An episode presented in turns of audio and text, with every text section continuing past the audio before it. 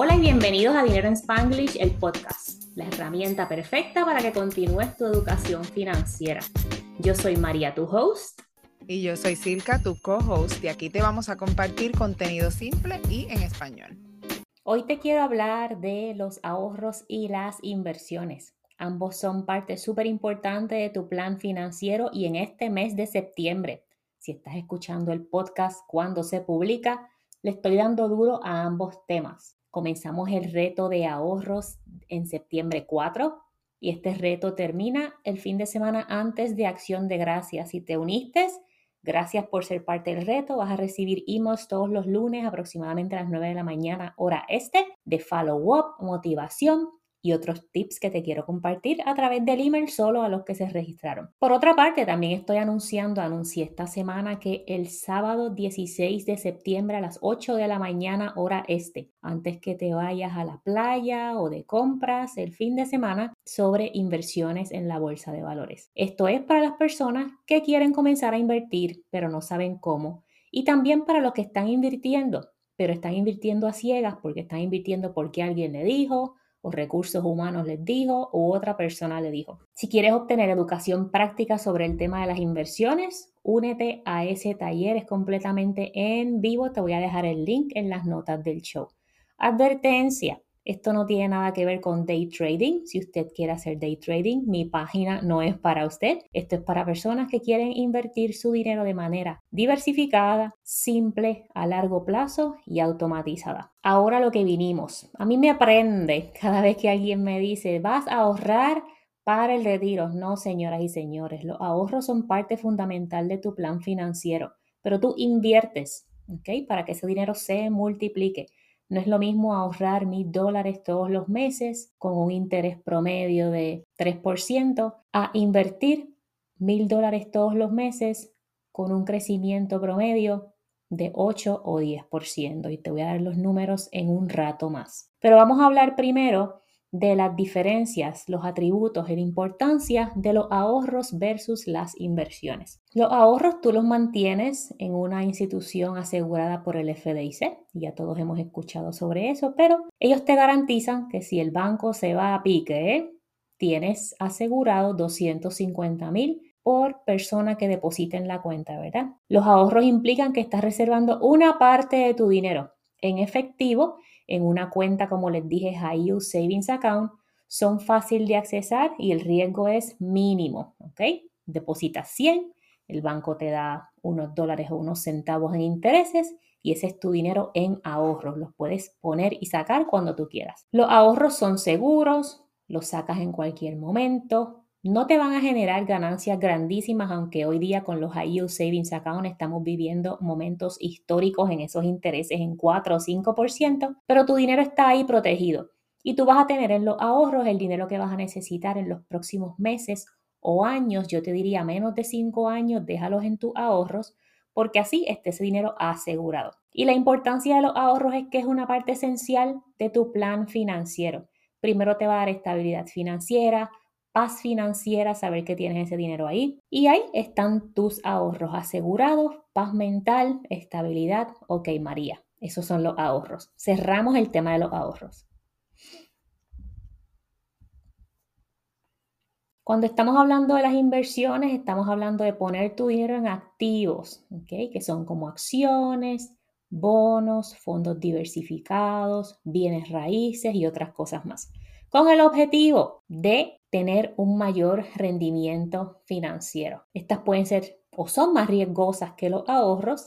Aquí no hay FDIC que te garantice tus inversiones, pero sí hay una agencia que certifica los brokers y que dice si este broker se va a pique y tú tienes cash ahí, tú tienes una seguridad de que ese dinero no se va a desaparecer. Ahora, el dinero que tú pones en las inversiones, no si el broker se va a pique, pero si la compañía en la que tú estás invirtiendo se va a pique, tu dinero desaparece. Eso nadie te lo asegura. Ahora, en los atributos de las inversiones, esto tienes el potencial de generar mayores ganancias a largo plazo pero siempre reconociendo el riesgo. No podemos cerrar los ojos al riesgo, es algo fundamental, es parte de la educación financiera que vas a obtener si tienes el taller de inversiones conmigo, pero son parte súper importante y esencial de tu plan financiero. Si tú estás pensando retirarte o jubilarte a una edad ah, temprana o a una edad regular, entiende que las inversiones tienen que ser parte de ese plan de retiro.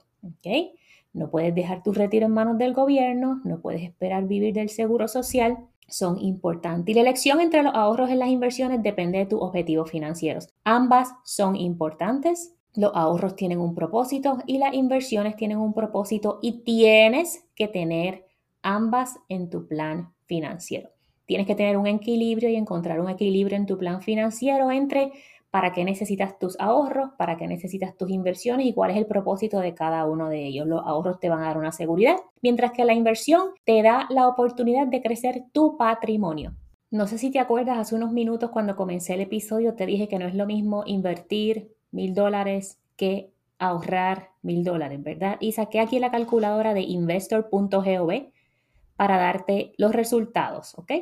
Vamos a decir que comienzas con un ahorro, vamos a hablar de ahorro primero, un ahorro inicial de 0 dólares y decides que desde hoy en adelante, porque tú uniste al reto de ahorro o porque me estás escuchando, tienes disponible para ahorrar mil dólares al mes. Y esto es un número grande. Vamos a llevarlo a mil dólares.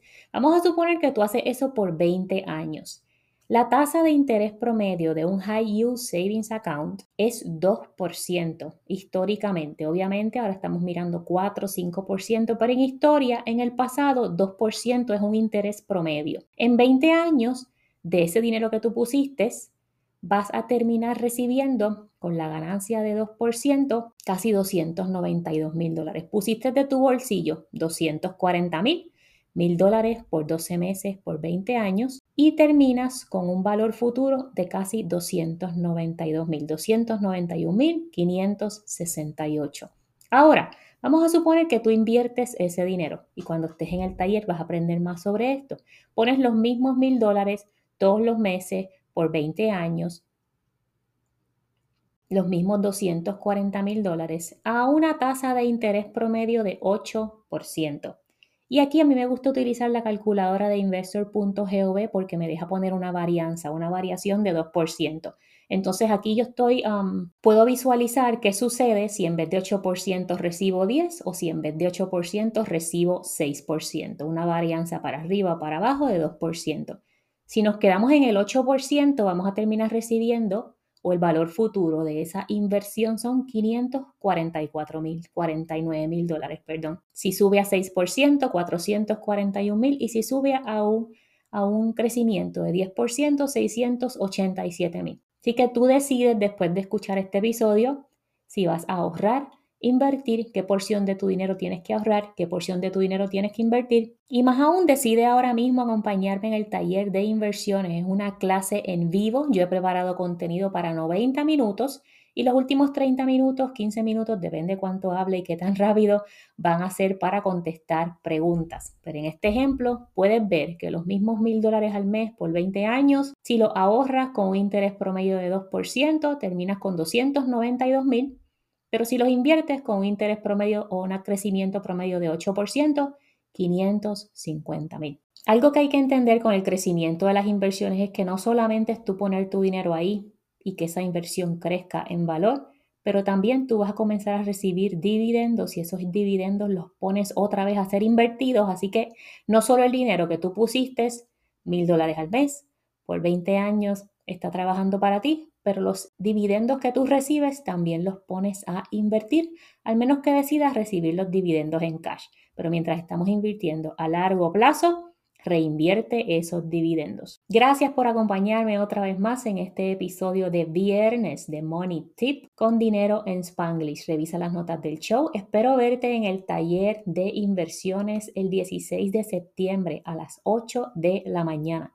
Si no te puedes conectar en vivo, regístrate como quiera y te envío la grabación aproximadamente unas 12 horas o menos después del taller, por si acaso tengo que editar algo.